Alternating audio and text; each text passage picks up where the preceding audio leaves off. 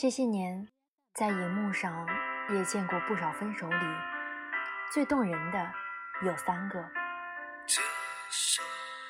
一个是罗志祥早年和 Selina 传过一段绯闻，那时候两个人都风华正茂，罗志祥一定是很喜欢她，所以才对着采访镜头说：“我心底有个很喜欢很喜欢的人，想好好保护他，所以希望我们能够达成一种默契。”那就是以后我说的好朋友，就是他。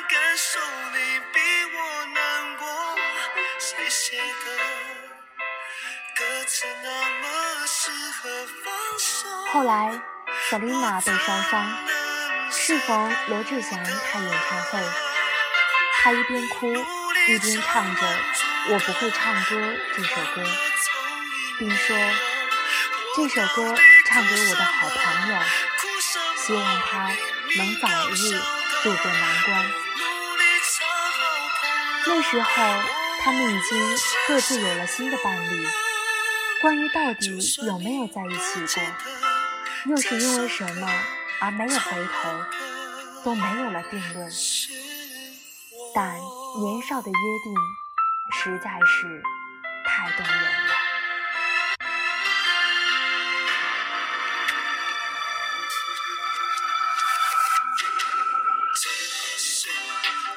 另一个是肥姐和郑少秋分开十多年后，开了一档新的访谈节目，第一个请的嘉宾就是他。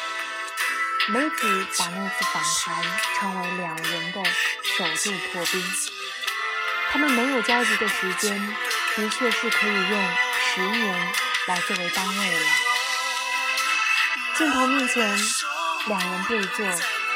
嘻嘻哈哈的聊了许多无关痛痒的边角料，本以为那就是结束，但是节目的最后，肥姐突然很认真的说：“我最后想问一个问题，你有没有真正爱过我呢？”那个问题问的不太漂亮，好像在说。我和你同居十一年，结婚三年，分开十年，我花了这么久的时间，却还是想知道答案。我比你爱的深多了，所以他才一直让我这么痛苦。但最后，秋官好像是笑了笑吧，然后发自肺腑地说：“我其实……”好中意你啊！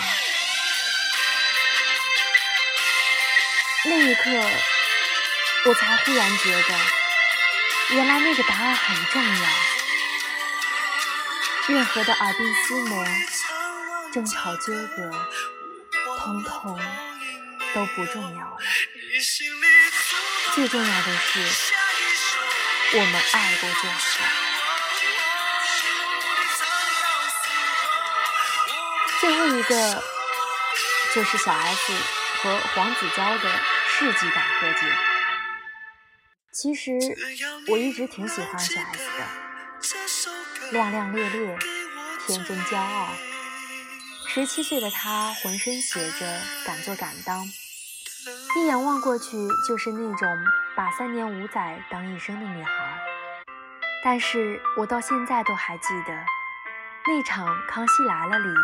黄子佼要出场时，小 S 忽然收起了打闹，很紧张的转过身，不停的说：“等一下吧，等一下。”蔡康永给他递纸巾，他慌忙地擦拭眼角，然后深呼吸好几次，才转身微笑，礼貌地问好。再回看那一场和旧情人的重逢。总是把漂亮和骄傲放在第一位的小 S，一定会觉得自己很失态吧？哪能哭到隐形眼镜都脱光了？但那又有什么关系？那一定是他人生最始料未及的时刻之一。能坦然地面对所有付出的和给过的伤害，是成全，也是原谅，更是意外之喜。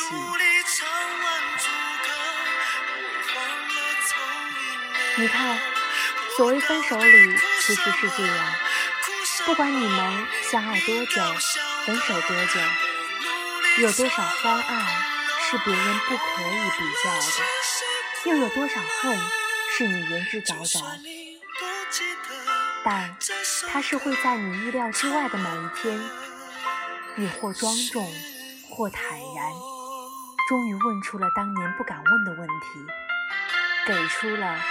当年不敢给的原谅，或者送出了对于那些回忆你一度很想送出的眼泪和微笑。我想，那就是分手的馈赠吧。你用了那么多爱意和恨意才换来的，是很昂贵的。但是在那一刻，你终于对失去这件事情。脱敏，不再对上一段爱耿耿于怀，对下一段爱草木皆兵。后来的我们才会发现，原来爱过就是最美好的事情。